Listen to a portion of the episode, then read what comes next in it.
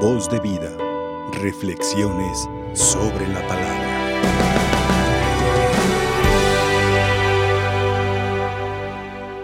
La celebración de esta Eucaristía nos ha propuesto, nos ha invitado a escuchar y a contemplar dos pasajes de la Escritura. El primero tomado del libro de los Hechos de los Apóstoles, el segundo tomado del Evangelio de San Juan. ¿Qué enseñanza podemos nosotros sacar a la luz de esos dos pasajes de la Escritura que se han proclamado? La primera lectura nos presenta, después de la elección de Esteban y sus seis compañeros, nos presenta a Esteban, que la gente lo ve y parece ver a un ángel, pero no solamente llama su atención su aspecto físico, su apariencia, sino que también llama la atención su elocuencia, su manera de predicar, pero sobre todo su fortaleza. A pesar de la persecución, a pesar de las difamaciones, Esteban se mantiene, persevera, es constante, no pierde la paz, no se acobarda, no se echa para atrás. Hoy, queridos hermanos, a la luz de esta primera lectura, preguntémonos, cuando la gente nos ve, y no solamente los desconocidos, sino sobre todo la gente que convive frecuentemente con nosotros, la familia, los compañeros de trabajo, los hermanos de comunidad, el vecino, cuando nos ve, cuando nos escucha, cuando nos contempla, ¿qué es lo que alcanzan a percibir?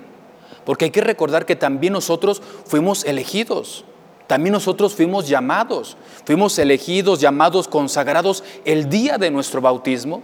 Dios se ha fijado en nosotros y también a nosotros nos ha concedido su gracia, nos ha regalado el don del Espíritu Santo. La pregunta es, ¿y cuando tu familia, cuando tus conocidos, tus compañeros de trabajo, tus hermanos de comunidad, tus vecinos te ven, te observan, alcanzan a percibir la gracia de Dios? O a lo mejor perciben todo menos esto, la gracia, el don del Espíritu Santo. Hoy pues hermanos, hemos de tomar conciencia que un verdadero cristiano, un verdadero bautizado, es llamado a dar testimonio en todo, en su apariencia, en sus palabras, en sus pensamientos, en sus acciones. ¿Y dónde debe dar testimonio? Ahí donde Dios te ha puesto. Testimonio sobre todo ahí con tu familia, con tus compañeros, con tus hermanos, con tus vecinos. Pero también por otra parte, nosotros hemos escuchado en este relato del Evangelio de San Juan que después de la multiplicación de los panes, después de que Jesús ha caminado sobre las aguas, la gente anda buscando a Jesús y no lo encuentra.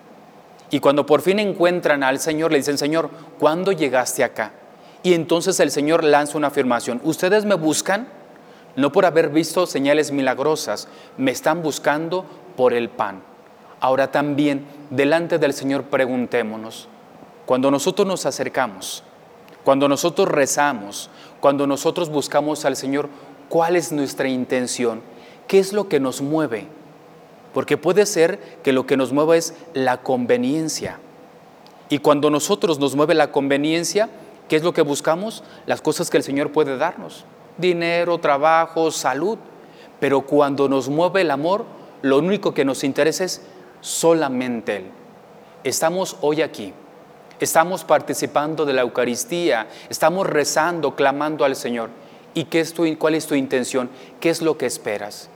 Qué hermoso sería que tu única intención, lo único que esperas fuera solamente Dios nuestro Señor.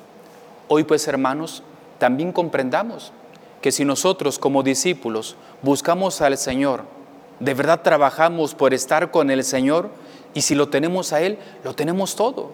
Teniéndolo a Él, no hay nada de qué preocuparnos. Pero cuántas veces lamentablemente nos afanamos más por lo que el Señor nos da que por el Señor mismo. Hoy pues hermanos, acerquémonos a la mesa del Señor con la única esperanza, con el único propósito de encontrarnos con Él. Que verdaderamente al participar de esta Eucaristía lo tengamos a Él, porque teniéndolo a Él, lo tenemos todo.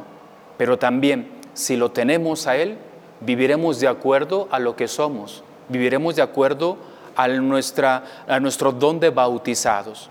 Si lo tenemos a Él, seremos capaces de dar testimonio, seremos capaces de permanecer en las buenas y en las malas. Que la Virgen María interceda por todos, que así sea.